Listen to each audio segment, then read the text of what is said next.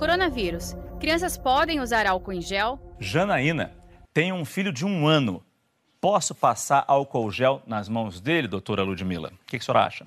Pode passar. Lembrar que água e sabão. Mas ele vai botar a mão na boquinha. É, lembrar que água e sabão é o melhor uh, tratamento que a gente tem para criança que não tenha nenhum problema em levar a mão na boca, em levar a mão no olho. Então, lave adequadamente com água e sabão dentro de casa. Essas crianças não estarão na rua para precisar de álcool gel.